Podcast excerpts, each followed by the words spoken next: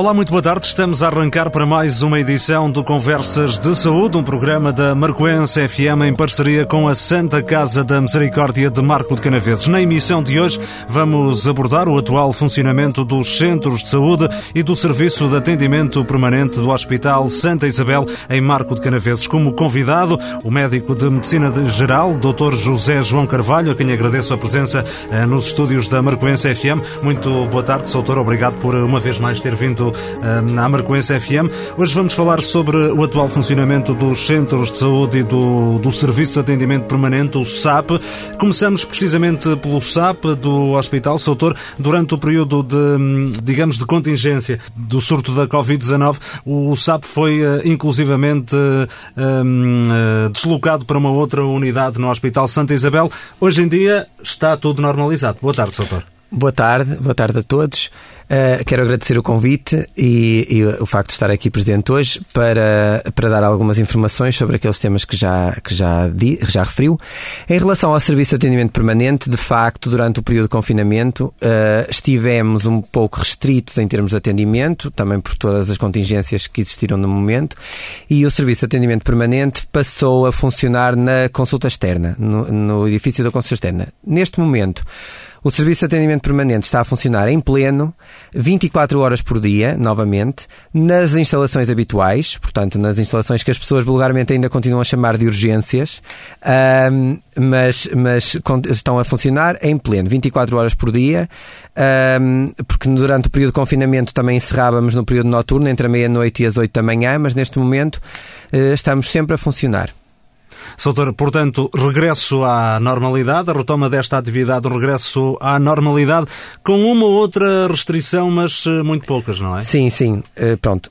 A normalidade atual, digamos assim, vamos chamar assim, tem sempre algumas condicionantes, não é? Obviamente que todas aquelas medidas eh, têm que ser mantidas, a pessoa tem que, quando se dirige ao serviço de atendimento permanente, tem que usar máscara, tem que higienizar as mãos, aquelas questões que agora temos. A sala de espera tem algumas restrições, não acomoda tantas pessoas como acomodava antes. As pessoas têm que esperar, uh, por vezes, quando há mais, mais, em períodos de maior afluência, poderão ter de esperar no exterior, porque não podemos ter mais do que um, um certo número de pessoas num, numa determinada área e, portanto, uh, essas condicionantes também se põem em todos os locais, não é só no, no SAP. Depois, em termos de funcionamento, estamos a atender um, todos os problemas de saúde que lá recorrem, se bem que há aqui um conjunto de sintomas, que são os sintomas de suspeição de infecção por Covid-19, que no caso de os utentes recorrerem lá com este tipo de sintomas, obviamente que daremos a, a orientação devida aos doentes. Mas, no caso do aparecimento de três sintomas que são cardinais eh, por suspe para suspeição de infecção Covid-19, a, a abordagem deverá ser diferente e podemos falar um bocadinho sobre isso. E, e já agora, doutor, quais são esses sintomas que as pessoas, que, que havendo esses sintomas, as pessoas não devem recorrer eh, ao serviço de atendimento permanente? Então, todas as pessoas com agravamento uh, de uma tosse habitual ou uma tosse de novo, portanto, tosse, que seja no, que tenha aparecido de novo, ou um agravamento do, do padrão habitual naquelas pessoas que já têm uma tosse crónica, Estou a falar, por exemplo, fumadores, eh, pessoas com doença respiratória, como asma ou doença pulmonar obstrutiva crónica, que eventualmente têm tosse diária, mas que tenham um agravamento muito acentuado desse padrão de tosse, ou então uma tosse que surja de novo. O segundo sintoma é a falta de ar. Uh, e o terceiro sintoma é a febre nestes três sintomas, eh, febre que, não, que a pessoa não consiga perceber de onde vem, porque obviamente se a pessoa tiver febre e queixas urinárias, ou febre e dor de garganta, uh, ou febre e dor de dentes, sei lá, um, a febre acompanhada de outro sintoma que a pessoa perceba imediatamente de onde vem, um, nesses casos pode, mas uma febre que não sabe de onde vem e até é acompanhada de dores no corpo, um certo desconforto, dores de cabeça, neste caso não deve recorrer. Portanto, recapitulando, febre, tosse, dificuldade a respirar. Estes três casos, a pessoa não deve recorrer ao Serviço de Atendimento Permanente, não deve recorrer ao, ao seu centro de saúde. Deve. Tem duas opções. Ou liga para a linha SNS 24, que funciona também 24 horas por dia, ou então pode ligar para o seu centro de saúde e será obviamente encaminhada, ou pode ligar diretamente para o centro de atendimento a doentes com suspeita de Covid. Esse centro de atendimento funciona nas instalações do Centro de Saúde de Amarante. Mas a pessoa não deve recorrer lá de imediato, deve ligar antes, porque muitas vezes a consulta pode ser orientada pelo telefone. O número de telefone, se quiser, posso deixá-lo ficar já aqui, é o 255 446 632. Este serviço de atendimento a suspeitas de Covid funciona diariamente, incluindo fins de semana e feriados, entre as 8 da manhã e as 20. Portanto, fora do período, ou seja, no período noturno em que não está a funcionar, a pessoa pode ligar para o SNS 24 ou então, se os sintomas não forem muito urgentes, pode aguardar pelo dia seguinte e ligar diretamente para esta linha. E assim, depois, o médico que está uh, na linha de atendimento, uh, nesse, nesse centro de atendimento, conta, uh, vai, ao, ao contactar com o utente pelo telefone, vai decidir se o pode orientar pelo telefone ou se ele tem que lá ir presencialmente. Muito bem, fica então este esclarecimento que é importante. As pessoas que tenham esses sintomas que aqui o Dr. José João referiu não se devem, não devem deslocar-se ao serviço de atendimento eh, permanente do Hospital Santa Isabel, ehm, com que está, digamos, entre aspas, eh, com regresso à normalidade. Doutor, a afluência continua a ser a mesma do período antes de confinamento? Já começam mais pessoas a recorrer a este serviço ou ainda não? Uh, ainda não. Ainda uh, temos uma, uma afluência uh, inferior àquilo que era o habitual das, de, do, do atendimento permanente, do serviço de atendimento permanente. Eu penso que, por um lado, esta, esta pandemia também permitiu que as pessoas tivessem um pouco mais de, de, calma relativamente a alguns sintomas que muitas vezes não são significado de nada e que muitas vezes eram motivo de afluência, eh, muitas vezes até se calhar um pouco injustificada. Por outro lado, uh, temos o reverso da medalha no caso desta pandemia, que foi o, o facto de muitos problemas de saúde terem sido, de certa forma, esquecidos ou passados para segundo plano uh, por causa da pandemia Covid-19. Uh, e eu quero alertar que esses sintomas devem continuar a ser alvo de observação médica e, portanto, de recorrência aos serviços de saúde sempre que, for, que isso for justificado, e neste caso particular ao, ao Serviço de Atendimento Permanente do Hospital Santa Isabel porque uh, não podem ser não podem ser, deixar de ser passados ao lado, não é? Temos que continuar a tratar os outros problemas de saúde, porque eles continuam a surgir e muitos deles são graves, porque infartos continuam a surgir, AVCs continuam a surgir. Uh, dores, uh, etc. Ou todos os outros problemas de saúde que se calhar ficaram um pouco para segundo plano durante esta pandemia. As doenças não desapareceram, doutor. A afluência é menor, o que quer dizer que as pessoas ainda têm algum receio de recorrer a, a estes serviços, mas não há necessidade porque todas as medidas de precaução são tomadas, não é? Exatamente, exatamente. Uh, não há, uh, não deve haver receio de, de recorrer aos, aos cuidados de saúde, neste caso específico ao SAP. Ah, porque todas as medidas estão a ser tomadas. A pessoa deve cumprir as suas medidas de precaução individual, as medidas de proteção eh, individual, ah, através do uso de máscara, mantendo o distanciamento social mas, tal como eu já referi, temos uh, outras medidas que estão implementadas e que fazem parte da, da instituição, como a redução do número de pessoas na sala de espera, uh, a, a, utilização de acrílicos nas, nos balcões da secretaria e nos balcões médicos, uh, a utilização de equipamento de proteção individual por todos os profissionais Uh, por exemplo, não estamos a fazer, como é, é uma das regras da, de, atualmente, uh, não estamos a fazer, por exemplo, um tipo de tratamento que são as nebulizações, são, chamam-se aerossóis, no caso mais conhecido por nebulizações. por exemplo, quando uma pessoa recorre por alguma espécie de sintoma respiratório e que antes nós poderíamos prescrever a realização de nebulizações lá no SAP, neste momento não estamos a fazer, porque não é permitido, não podemos fazer esse tipo de, de, procedimento, mas tudo o resto é feito, as salas são higienizadas, tudo é desinfetado entre cada utente e quando o utente recorre, depois uh, todo o material, até mesmo da observação médica, como estetoscópios, aparelhos de tensões, etc., tudo é, é, é desinfetado. Soutor, é mais difícil trabalhar nestas, eh, nestas condições, não é? É um bocadinho, é um bocadinho mais difícil porque hum, há uma certa uh, dificuldade uh, em termos de, da proximidade que se perdeu com os utentes, não é? Um, Perdeu-se um bocadinho esse, esse fator, porque nós agora fazemos tudo um pouco mais à distância, um, não há. E depois também houve esta, digamos assim, uma certa. Um, um certo distanciamento e tudo isso tem dificultado um pouquinho. Além disso, uh, o medo também é um, é um, um inimigo, digamos assim. As pessoas têm um certo medo que funciona por duas, por duas, uh, por dois lados. Por um lado, por medo as pessoas não recorrem tanto e outras que pelo medo fazem com que tenham um excesso de, de preocupação. Qualquer há, há para algumas pessoas qualquer coisa pode ser Covid e ficam logo em alerta, ficam logo com medo e portanto às vezes é um bocadinho difícil desmistificar uh, alguns sintomas que a pessoa tem e, faz, e, pronto, e, e fazê-la ter confiança de que de facto essa, essa suspeita é infundada. Uh, mas ficamos um bocadinho aqui, o medo dá-nos um bocadinho estes dois, estes dois lados.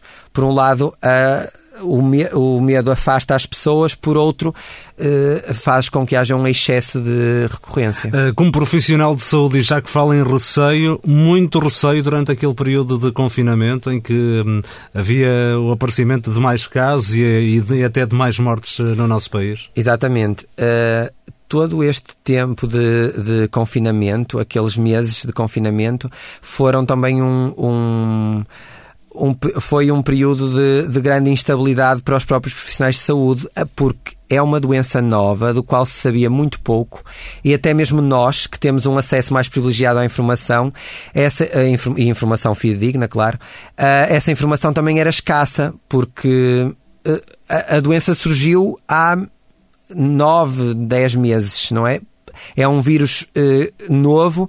Tudo o que se foi sabendo, todas as informações que temos são destes 10 meses, que é muito pouco em termos de conhecimento científico.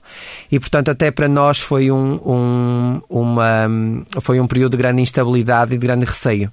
Ah, doutor, há pouco falamos da, da, da Covid-19 o que é que uh, os sintomas uh, na eventualidade de alguém ter não se deve deslocar ao SAP, uh, mas não falamos e passou-nos como é que as pessoas devem fazer caso tenham esses, esses sintomas, uhum. para além de contactar. Depois, no caso dos testes, como é que é todo esse, esse procedimento? Ora então, a pessoa contacta habitualmente ou, ou, acaba por entrar em contacto com esse centro de atendimento a suspeitas de Covid, ou porque liga diretamente ou porque é encaminhada do centro de saúde. O médico que está vai fazer uma avaliação ou por telefone ou presencialmente do, da, dos sintomas do doente. No caso de ter estes três sintomas que eu já referi, é sempre pedido teste. Portanto, sempre que há tosse, dificuldade respiratória ou febre sem um, sem um foco identificável, é sempre pedido teste. E depois, mediante outros sintomas, também pode ser pedido em outros, em outros casos. Esse teste é realizado no estádio municipal do Marco de Canaveses, através de um, de um sistema uh, drive, em que, a pessoa, drive, exatamente. exatamente. em que a pessoa vai no carro. Um, e depois, enquanto aguarda o resultado do teste, o utente deve ficar em isolamento completo na sua casa, afastado de todas as outras pessoas, até mesmo dos familiares com quem convive, exceto em casos específicos, pronto, que, em que a pessoa uh, só viva com alguém, ou então no caso de crianças ou um idoso que seja muito dependente. Uh, depois disso, durante os dias em que está a aguardar o resultado do teste, a pessoa uh, é contactada diariamente por alguém da sua equipa de saúde, ou pelo seu médico ou pelo seu enfermeiro de família, que vai fazendo uma certa avaliação do, da evolução dos sintomas do doente. No caso de haver algum agravamento mais uh, agudo, digamos assim, orientará o doente para um serviço de urgência ou para, outro, para uma observação presencial. Quando se sabe o resultado do teste, o teste poderá ser negativo e, nesse caso, sendo negativo, o doente tem alta e, é, e continua a sua vida dentro da normalidade atual. Se o teste for positivo, Uh, aí o, o processo uh, depois segue os seus, os seus. O resultado do teste é comunicado através de, de contacto telefónico, por e-mail? O... Depende. Depende.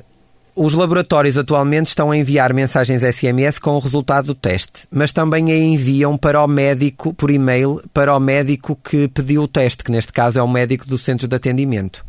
Quando o teste é positivo, o doente depois fica em seguimento pelo seu médico de família e ele orientará eh, quando é que ele deve repetir eh, o teste para saber quando é que estará curado, não é? Da situação. Temos pessoas que por vezes têm que repetir 5, 6, 7, até as vezes que forem precisas, o teste até dar em negativo. Duas vezes negativo, não é que é necessário ainda? Uh, neste momento já, já, já não. Agora, neste momento já é só, basta ter um teste negativo. Há casos excepcionais em que é necessário dois. Estamos a falar uh, de alguns casos selecionados. Uh, penso que as forças de segurança, por exemplo, têm que ter dois testes negativos. Os agentes da GNR, da PSP, têm que ter dois negativos. Os profissionais de saúde também mas uma, um, a, a, população em geral, Sim. neste momento, só um teste. Ó, oh, doutor, uh, esclareça uma coisa. Alguém que tem sintomas de uma provável infecção por, uh, pelo novo coronavírus uh, quer fazer o teste. Esse teste terá de ser pedido pelo médico de família? De, não pode ser pedido pela própria pessoa? Como é que funciona isso? Uh, os testes, uh, uh, neste momento, são, estão a ser pedidos exclusivamente nesse centro de atendimento. No caso do nosso agrupamento de centros de saúde, que engloba... Portanto, a pessoa contacta, basta dizer que tem os sintomas e imediatamente é, é hum, encaminhada para fazer o teste, é assim? Sim, eh, grosso modo, a, a pessoa contacta e, e, é, e, tem uma consulta com o médico que está de serviço nesse centro e ele depois decide se a pessoa tem indicação para fazer teste ou não. E ele, se, se achar que a pessoa deve fazer teste, faz o, o pedido. E a pessoa vai ao Covid Drive fazer o teste. Uh, os médicos de família neste momento não pedem o teste, eles encaminham os doentes para, para esse centro de atendimento. Soutor, o Soutor também te, trabalha uh, na unidade de saúde familiar de Alpendurada, o centro de saúde de, de Alpendurada. Em relação aos centros de saúde, uh, como é que as coisas também estão a funcionar nesta, nesta altura? Porque há ainda muito desconhecimento de algumas pessoas se devem ou não deslocar-se ao centro de saúde, como é que fazem para a marcação de consultas, como é que tudo isto funciona? Um, isto, uh, no, durante o, o tempo de, de confinamento, Uh, houve serviços mínimos nos centros de saúde que se mantiveram a funcionar em pleno. Uh, estou a falar das consultas de vigilância de grávidas, as consultas de saúde materna, as consultas de vigilância de crianças, a saúde infantil e a vacinação, muito importante, porque hum, houve um decréscimo da vacinação durante o período de confinamento que não deveria ter sido, ter sido verificado, porque a vacinação é uma medida de saúde pública que se deve manter sempre. Este tipo de consultas mantiveram-se em funcionamento. Neste momento, eh, estamos a tentar voltar à normalidade com as contingências atuais. As consultas, de, no caso específico do meu centro de saúde, da USF Alpendurada, Uh, as consultas de saúde infantil e materna são consultas presenciais agendadas pela própria equipa de saúde. Uh, as consultas de vigilância de doentes diabéticos e hipertensos também já foram retomadas e, e, estão a ser agendadas pelas equipas de saúde. Portanto, os utentes devem aguardar para serem uh, contactados pela unidade para receberem a marcação dessa consulta. Em relação às consultas abertas, que são as consultas uh, uh, dirigidas a situações urgentes de saúde, uh, urgentes, melhor dito, agudas de saúde, e as consultas de saúde normal, por outros motivos, de, por outros sintomas, por outro tipo de motivos, as consultas programadas, essas estão a funcionar de uma maneira diferente neste momento. O utente deve, e aqui é que reside o principal problema, o utente deve contactar telefonicamente ou via e-mail a unidade de saúde primeiro, ou seja, deve, pelo telefone ou por e-mail, deve contactar a unidade de saúde. Eu sei que isto é que é o principal problema porque as pessoas queixam-se muito. Há muitas dificuldades no contacto. Há quem se queixe muito, doutor. Exatamente. Pronto, porque nós temos eh, não temos todos os profissionais que queríamos a trabalhar, não é? Porque são as contingências, não temos as linhas telefónicas todas que gostávamos de ter uh, e, portanto, isso é, é um handicap e, pronto, e, não há grande volta a dar nesse aspecto, uh, mas estamos a fazer os possíveis para atender o máximo número de chamadas por dia, tendo em conta que os mesmos profissionais que estão a atender as chamadas são aqueles que atendem as pessoas presencialmente quando elas se dirigem lá. E, e também o e-mail, estamos a tentar que as pessoas usem mais o e-mail para nos contactar. Pronto, a pessoa, se tiver um pedido de consulta aberta ou eh, necessitar de uma consulta, deve contactar telefonicamente ou via e-mail a unidade de saúde e eh, deve comunicar mais ou menos qual é a principal queixa e o tempo de evolução dessa queixa à pessoa que lhe atende o telefone. Depois, esse, esse, uh, esse problema de saúde e o tempo de evolução são comunicados ao médico e ele decide se faz uma consulta, a chamada agora teleconsulta, ou seja, uma consulta telefónica ou uma consulta presencial. O, o, o médico contacta depois o utente Uh, e mediante aquilo que colhe, mediante aqu aquela conversa telefónica que tem, decide se consegue orientar a situação só pelo telefone e até, por exemplo, enviar receita por SMS ou deixa os exames que forem precisos pedir, deixa-os na secretaria para serem levantados a posteriori pelo utente, ou então, quando não é possível, eh, encaminha o utente para a respectiva unidade de saúde para ele vir lá presencialmente para ser orientado. Uhum. Oh, doutor, uh, há previsão de quando é que isto poderá realmente regressar à normalidade com apenas consultas eh, presenciais ou é muito difícil dizer, até porque se prevê uma segunda vaga uh, agora no inverno? É muito difícil. A curto, médio prazo não há, não, não há perspectiva de que, possa, de que possa voltar tudo à normalidade com o um máximo de consultas presenciais. Aliás, nem se sabe se este, este modelo não terá, não terá que ser adotado de uma forma mais permanente.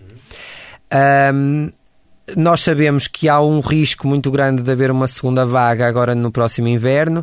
As, uh, nós estamos mais alerta, estaremos mais alerta a partir de outubro um, será mais ou menos nessa altura que se prevê que possa existir uma segunda vaga, até porque é nessa altura também que começam a surgir as infecções respiratórias sazonais, como é o caso da gripe, as constipações, as pneumonias são sempre mais frequentes nessa altura do ano. E como os sintomas, ou grande parte dos sintomas, são muito parecidos com os da infecção pelo novo coronavírus, nós achamos que vai haver uma maior uh, incidência de casos nessa altura, ou então uma maior suspeita, porque vamos ter casos de outras infecções respiratórias que vão ser confundidas com infecção por coronavírus e teremos que depois fazer essa distinção. Portanto, a partir de outubro, prevê-se que possa haver aqui uh, uma, mudança, uma nova mudança de paradigma e se calhar até podemos ter que retroceder naquilo que é o funcionamento habitual dos centros de saúde. Ou seja, podemos ter que se calhar voltar um bocadinho atrás e ainda reduzir mais as consultas presenciais nessa altura tudo é uma incógnita neste momento ainda. Oh, doutor, uh, tendo em conta que está aí a chegar o inverno, uh, é, é, de grande importância a vacinação antigripal. Uh, este ano, provavelmente, a vacinação será mais cedo e para grupos de risco, para pessoas maiores de 65 anos, para imunodeprimidos, mas este ano poderá ser também para toda a população? Prevê-se que hum, este ano eh, a vacinação antigripal seja, de facto, como disse, eh, mais cedo. Um, habitualmente estávamos a, a, até estávamos cada vez mais a, a atrasar a vacinação antigripal em anos anteriores, porque o, os picos de gripe estavam a ser cada vez mais tardios, também um bocadinho fruto de, de, de um prolongamento do verão, digamos assim, porque nos, no, no, sem verificado é que em outubro ainda está bastante quente. Pronto, uh, temos estado a atrasar. Este ano provavelmente vamos antecipar, ainda não saíram as diretrizes da Direção-Geral de Saúde relativamente à vacinação antigripal. O que sabemos é que este ano é fulcral essa vacinação, vai ser fulcral essa vacinação e, portanto, pensa-se que poderemos começar mais cedo, já a partir do próximo mês, mas ainda não temos diretrizes. Em princípio, talvez. Uh, e além disso, poderemos ter que a vacina já é uh, fortemente recomendada e até gratuita para grupos como disse, pessoas com mais de 65 anos, uh, diabéticos, uh, imunocomprometidos, pessoas com outros problemas de saúde, nomeadamente doenças respiratórias crónicas, etc. Nesse caso, já era a vacinação antigripal já era fortemente recomendada, gratuita. Este ano poderá de facto, suspeitamos nós, profissionais de saúde, ainda não temos, volto a frisar, diretrizes da DGS, mas poderá ser estendida a toda a população. Precisamente para, para termos uma redução dos casos de gripe e assim não haver tanta confusão com um possível segundo surto de novo coronavírus. É uma boa medida, na sua opinião, essa a ser implementada, Soutor? Sim, é uma medida fulcral, neste caso, para um, termos algum controlo do que poderá vir a, a verificar-se nos próximos meses. Um, estão, as unidades de saúde estão-se a preparar um, para, uh, conjuntamente com farmácias, uh, juntas de freguesia, etc., tentarmos uh, encontrar soluções para que essa vacinação seja feita de uma forma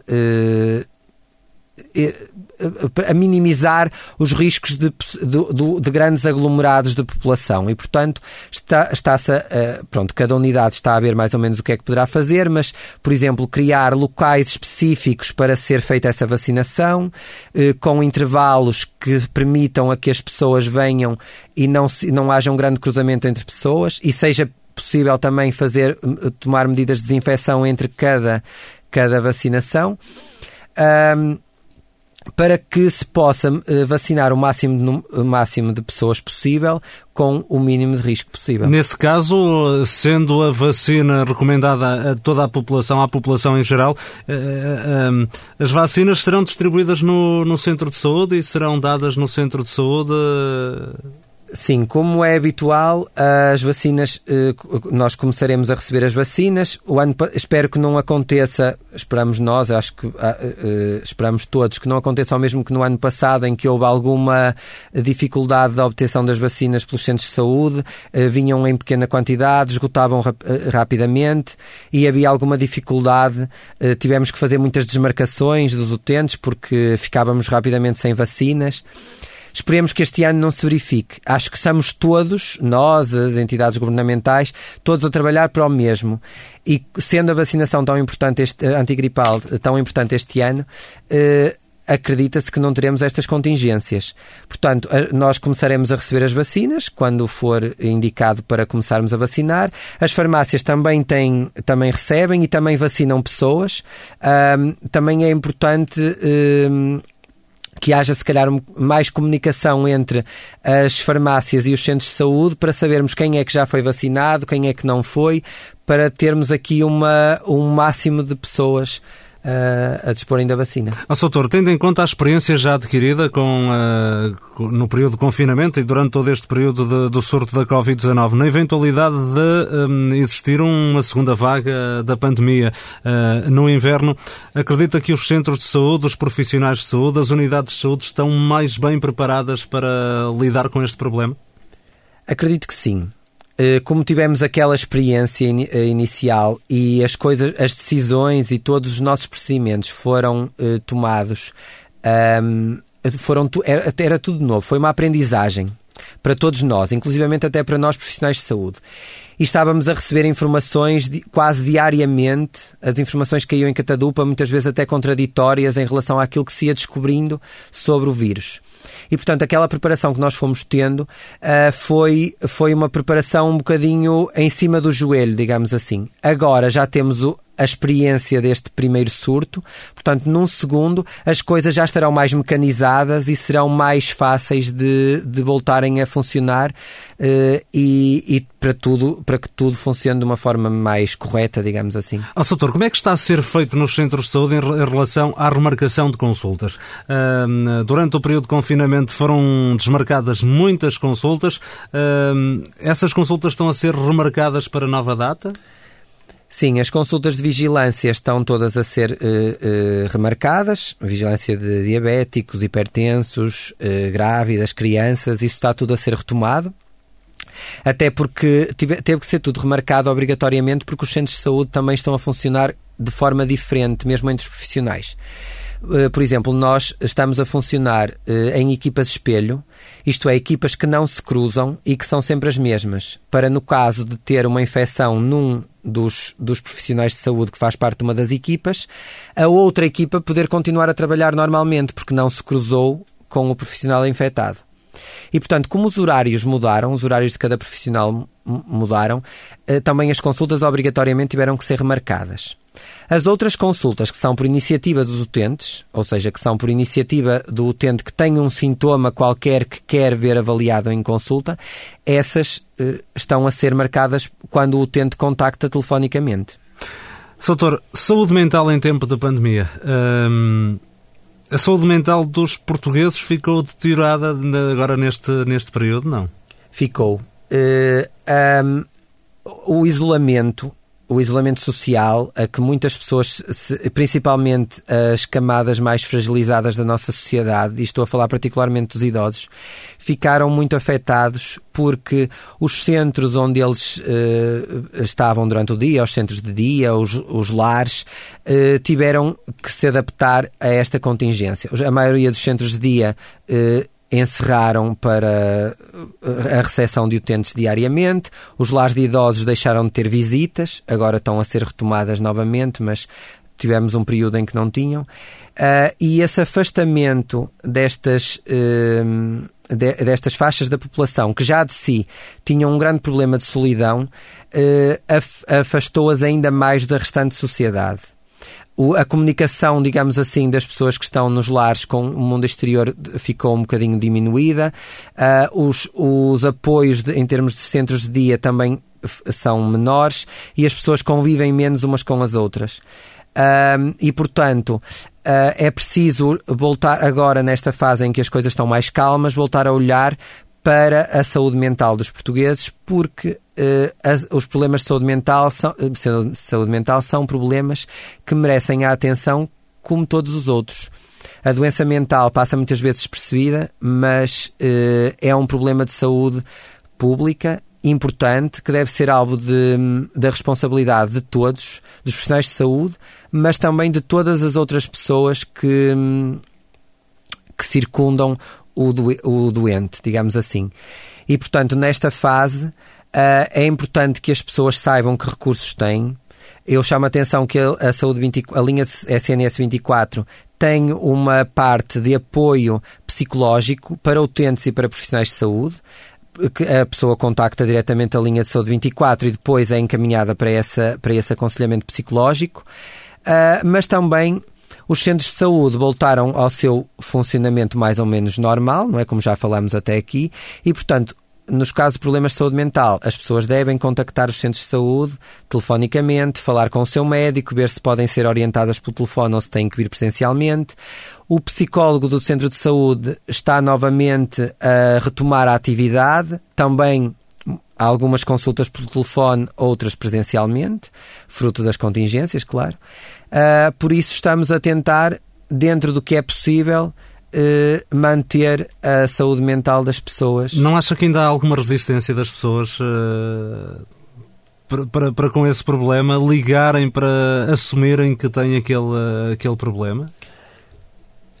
de certa forma, a saúde mental é sempre. Porque há sempre algum preconceito em relação, não é? De certa forma, a saúde mental é sempre muito estigmatizada eh, pelas próprias, pelos próprios doentes e pelas pessoas eh, eh, que, que, nos circundam. A saúde mental, eh, os problemas da ordem do foro psiquiátrico são sempre algo de muito estigma. Pronto, mas, quando, mas a, a, pessoa não deve ter vergonha, não deve ter medo de expor esses problemas. Eu sei que a parte telefónica se calhar é um entrave, porque as coisas, quando são feitas cara a cara, tem outra. A comunicação cara a cara tem outro peso e tem outra hum, facilidade. Mas se o profissional de saúde achar que a pessoa de facto precisa de uma, de uma consulta presencial, e eu posso dar o meu exemplo pessoal, esta semana tive dois, três utentes que que tinham consulta uh, por telefone, teleconsulta, em que o problema era de facto deste foro e nas que foi necessário eu encaminhei para virem presencialmente porque achei que de facto a pessoa precisava de conversar comigo cara a cara, de falar comigo, de expor o problema cara a cara. Uh, e também causou muitos problemas de ansiedade, não é?